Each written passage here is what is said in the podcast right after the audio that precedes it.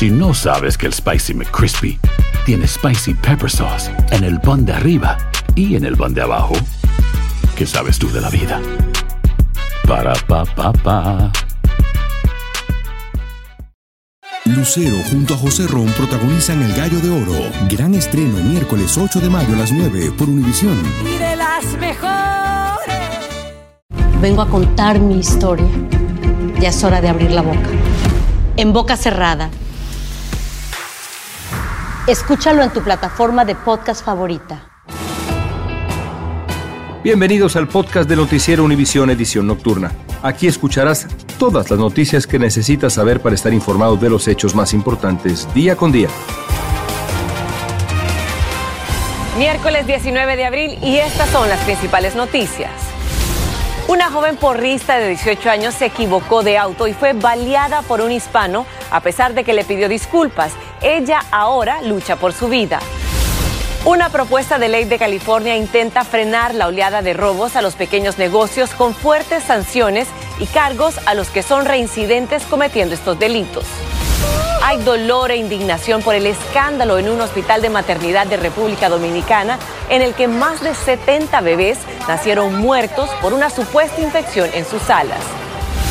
Y si usted era usuario de Facebook en los últimos años, podría reclamar su parte de un acuerdo multimillonario por presuntas violaciones de privacidad. Comienza la edición nocturna. Este es Noticiero Univisión Edición Nocturna con León Krause y Maite Interiano. Amigos, buenas noches. En este momento está luchando por su vida en un hospital una de las jóvenes porristas baleadas por un hombre en el estacionamiento de una tienda HEB en Elgin, Texas. Los detalles son estremecedores. Se confundió ella y entró por error al auto del atacante de este hombre. Se dio cuenta de su error, regresó al auto de su compañera del que se había bajado. Así es, León. Peyton Washington al parecer le pidió disculpas al sujeto por la confusión, pero de nada sirvió. Y como nos dice Nidia Cavazos, ahora las autoridades le presentaron cargos por conducta mortal a Pedro Tello Rodríguez. Washington. Peyton Washington, 18 años, porrista y con aspiraciones de ganar campeonatos mundiales. Hoy se encuentra luchando por su vida en cuidados intensivos y con daño en sus órganos tras haber recibido disparos. She's still got a long ways to go. I think there's another surgery in about two or three days. La noche del martes, Peyton se encontraba en el estacionamiento de la tienda HB en Elgin, Texas, junto a sus amigos porristas en un auto, regresando de entrenar a medianoche. Cuando Peyton bajó del auto de su amiga, abrió la puerta de un vehículo equivocado, pensando que era el de ella. Adentro estaba el pasajero, Pedro Tello Rodríguez, de 25 años, quien en cambio salió y disparó hacia el carro donde estaban los porristas y al que Peyton había regresado al darse cuenta que abrió el auto equivocado. Dos resultaron heridas, incluyendo Peyton, quien fue trasladada vía aérea. Rodríguez fue detenido por autoridades de Elgin y se le presentaron cargos por conducta mortal. She's the star of the team. She's uh, incredibly talented, a leader. Peyton junto a las tres porristas que iban en el auto acostumbraban viajar tres veces a la semana a entrenar para campeonatos en el gimnasio a dos horas de distancia en Woodlands. El estacionamiento de HB era el punto de reunión para partir juntas. Cuando muchos en redes sociales señalan las armas de fuego como el común denominador en los últimos casos violentos, expertos en entrenamiento de armas dicen, la salud mental también es un factor importante. En cuanto al sospechoso detenido por disparar en contra del vehículo que llevaba a los porristas, hoy sigue tras las rejas y está enfrentando una fianza de 500 mil dólares. Desde Woodlands, Texas, Nidia Cavazos, Univision. Un proyecto de ley de California está intentando reducir la grave ola de robos en pequeños negocios entre cuyas víctimas hay muchos hispanos. Se va a enfocar más en los reincidentes que cometen esos delitos. Se va a sancionar con cargos a las personas con dos o más condenas. Dulce Castellanos amplía desde el sur de California. Con una cortina metálica y un guardia de seguridad, Alan Cejudo, el dueño del restaurante Tacos La Rueda en Bellflower, California, busca resguardar su negocio que con mucho esfuerzo puso en marcha. Era un sueño muy grande, chiquito que tenía yo, crecido en Sonora y con comida que mis padres nos dieron. Yo quería hacer algo acá en Estados Unidos y pues trabajé muy fuerte para, para dije, para poner un negocio. Y es que en menos de un mes desde su apertura, el establecimiento ya fue robado en dos ocasiones.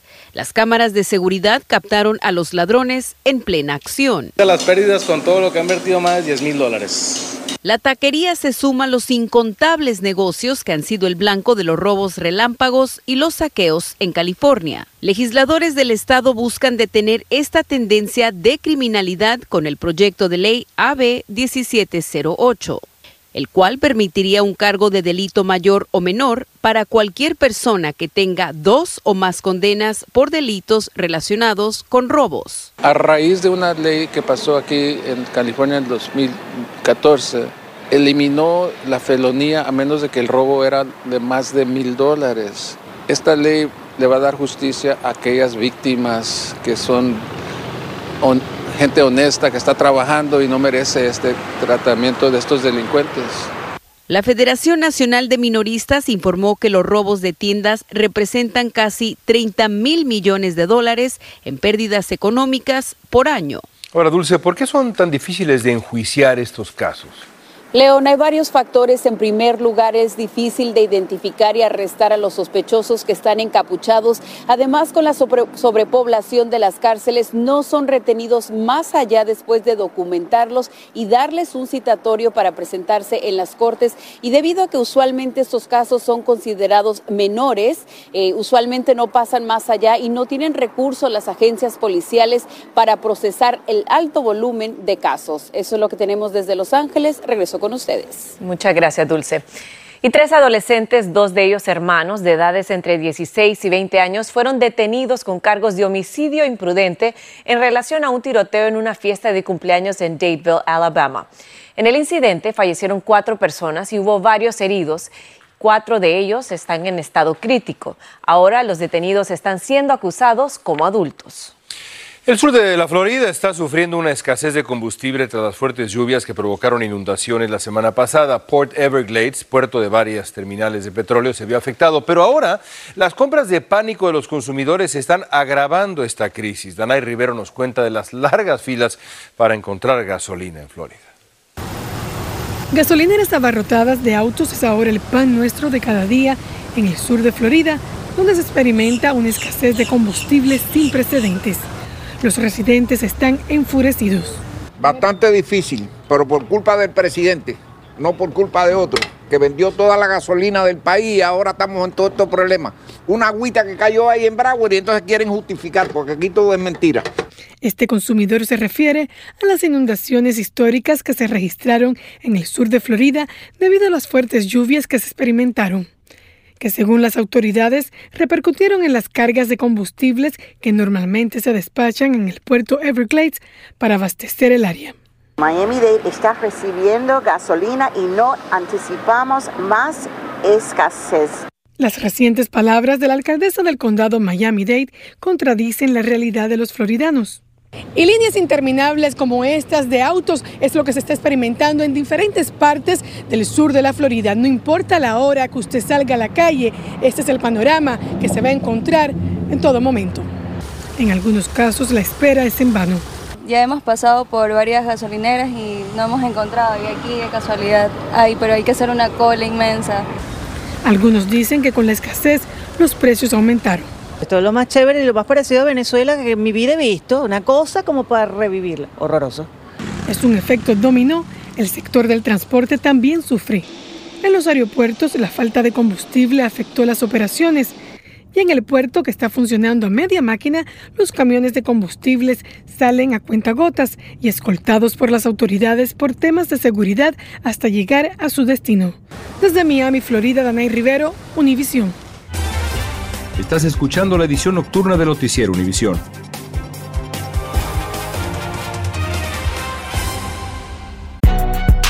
Si no sabes que el Spicy McCrispy tiene Spicy Pepper Sauce en el pan de arriba y en el pan de abajo, ¿qué sabes tú de la vida? Para, pa, pa, pa. Lucero junto a José Ron protagonizan El Gallo de Oro. Gran estreno miércoles 8 de mayo a las 9 por Univisión. Y de las mejores. Continuamos con el podcast de la edición nocturna de Noticiero Univisión. Uno de los principales hospitales públicos de maternidad de República Dominicana está envuelto en una grave crisis después de que unos 70 bebés nacieron muertos o murieron al nacer por un posible brote infeccioso en sus salas. Indira Navarro habló con algunos de estos padres que están afectados y buscó respuestas entre las autoridades médicas.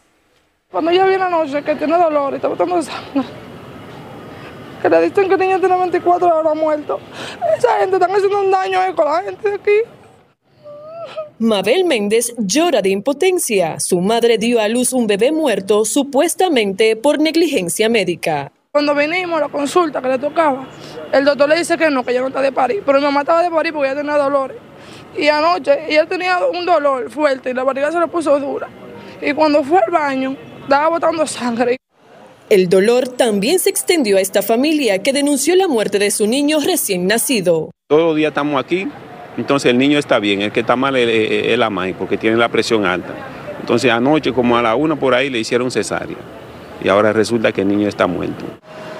Todos son afectados del Hospital de los Mines en Santo Domingo, en donde murieron más de 70 bebés en el primer trimestre del año, 34 de ellos en febrero, presuntamente por infecciones y otras complicaciones desconfiamos de los datos que pueda ofrecer la dirección en estos momentos. El Colegio Médico Dominicano reportó un subregistro en la mortalidad neonatal, supuestamente para ocultar fallecimientos. Desde hace dos meses, este hospital está en el ojo de la controversia. El robo de un bebé también destapó debilidades en la seguridad. El Hospital Materno Infantil eh, tiene un personal bastante empoderado, eh, con humanización comprometido. Momentos después de nuestra entrevista, las autoridades de salud suspendieron a los encargados del centro médico. Posiblemente el motivo de todas estas situaciones puedan derivar a conflictos internos. Por esto hemos decidido separar de sus funciones al director, eh, al administrador, a la encargada del departamento. Mientras incrementa la preocupación entre los pacientes, una comisión especial está a cargo de la investigación en el hospital para determinar la realidad de los hechos y establecer sanciones. En Santo Domingo, República Dominicana, Indira Navarro, Univisión.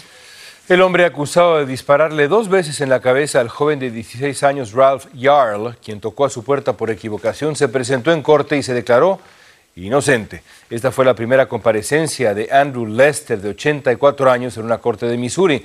La defensa del joven expresó que esperan que este hombre pase el resto de su vida en prisión. Un ex integrante del grupo Menudo afirma que fue abusado sexualmente cuando era menor de edad por el ejecutivo discográfico José Menéndez. Roy Rosselló hizo su denuncia en un documental sobre Menudo y Menéndez, quien fue asesinado por sus dos hijos hace 34 años. Algunos expertos legales creen que el testimonio de Rosselló pudiera servir para reabrir el caso de los hermanos Menéndez que cumplen prisión. La Corte Suprema volvió a extender hoy el acceso a la píldora abortiva mifepristona mientras se evalúa el caso. La Corte suspendió temporalmente el fallo de un tribunal inferior que ordenó restricciones en el acceso a esa píldora. La nueva fecha límite para emitir un fallo definitivo es este viernes 21 de abril.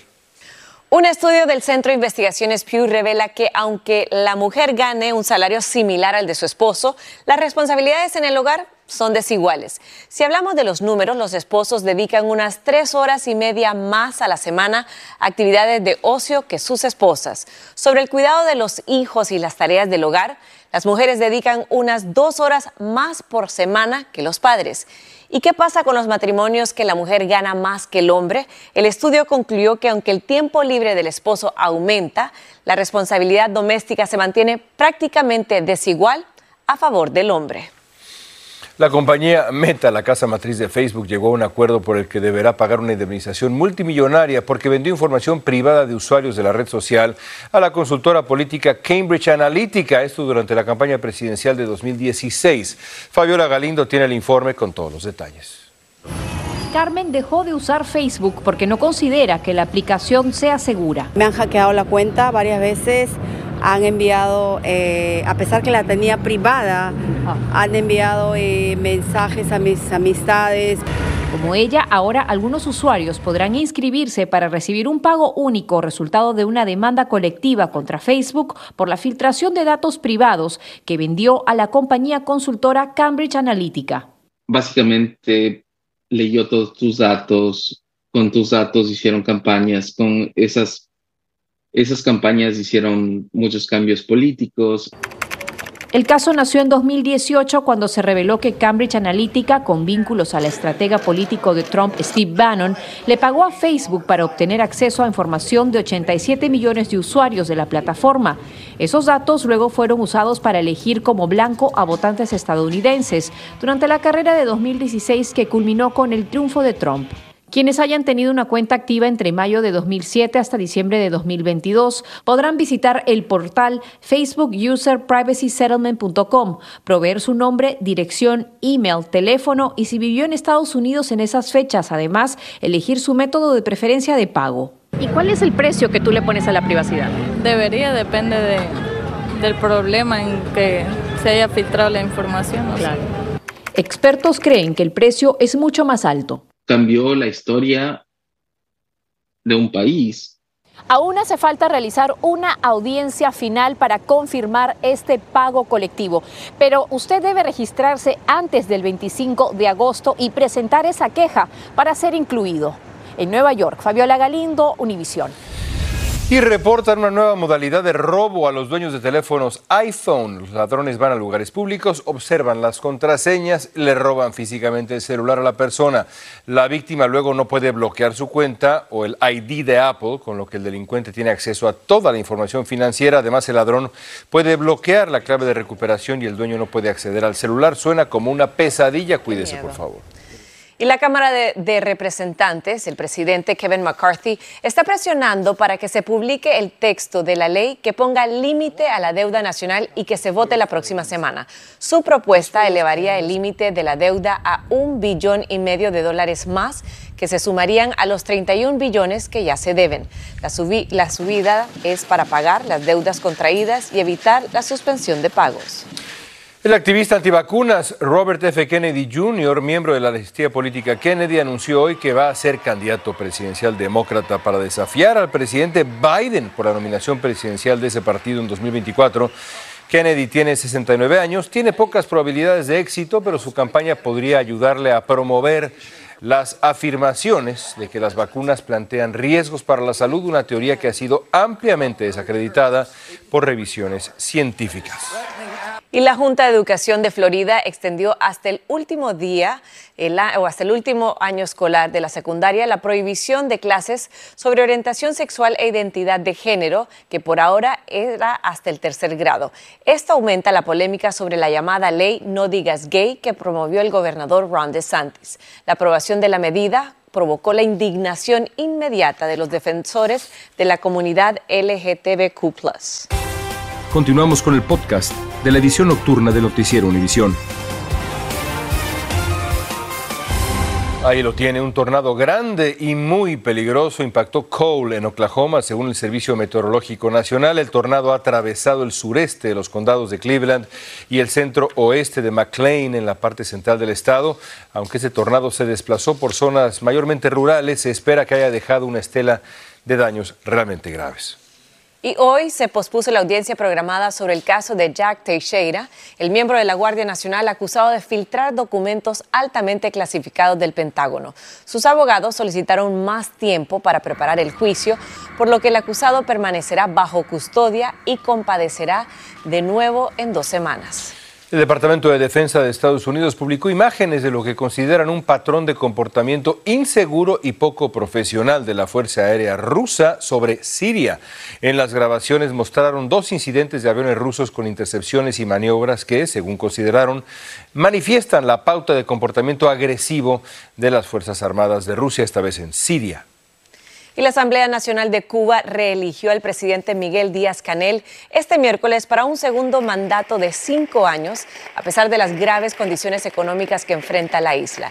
Ingeniero de profesión y funcionario del Partido Comunista desde hace mucho tiempo, Díaz Canel fue nombrado presidente de Cuba en 2018, el primer jefe de Estado desde 1959 que no se apellida Castro. Gracias por escucharnos. Si te gustó este episodio, síguenos en Euforia, compártelo con otros, públicalo en redes sociales y déjanos una reseña. Soy María Raquel Portillo Probablemente me conozcan con el nombre que me impuso mi abusador, Mari Boquitas. Cuando apenas tenía 15 años, me casé con Sergio Andrade, el exitoso productor que lanzó la carrera de Gloria Trevi y que resultó ser un abusador sin escrúpulos. Voy a contar esa historia por primera vez sin interrupciones. No vengo a contar mi versión, vengo a contar mi historia. En boca cerrada. Escúchalo en tu plataforma de podcast favorita. Si no sabes que el Spicy McCrispy tiene Spicy Pepper Sauce en el pan de arriba y en el pan de abajo, ¿qué sabes tú de la vida? Para, pa, pa. Dicen que traigo la suerte a todo el que está a mi lado. Y esa es mi mala fortuna. Basada en el clásico de Juan Rulfo, llega Univisión, El Gallo de Oro. Supongamos que la caponera puede inclinar la suerte a quien ella quiera. ¿Estás tardando en conquistarla? Con Lucero, José Ron y Plutarco Asa. Este gallo está cambiando la vida. En una historia legendaria de amor y azar. No trates de cambiarme, no lo vas a lograr. El Gallo de Oro, gran estreno miércoles 8 de mayo a las 9 por Univisión.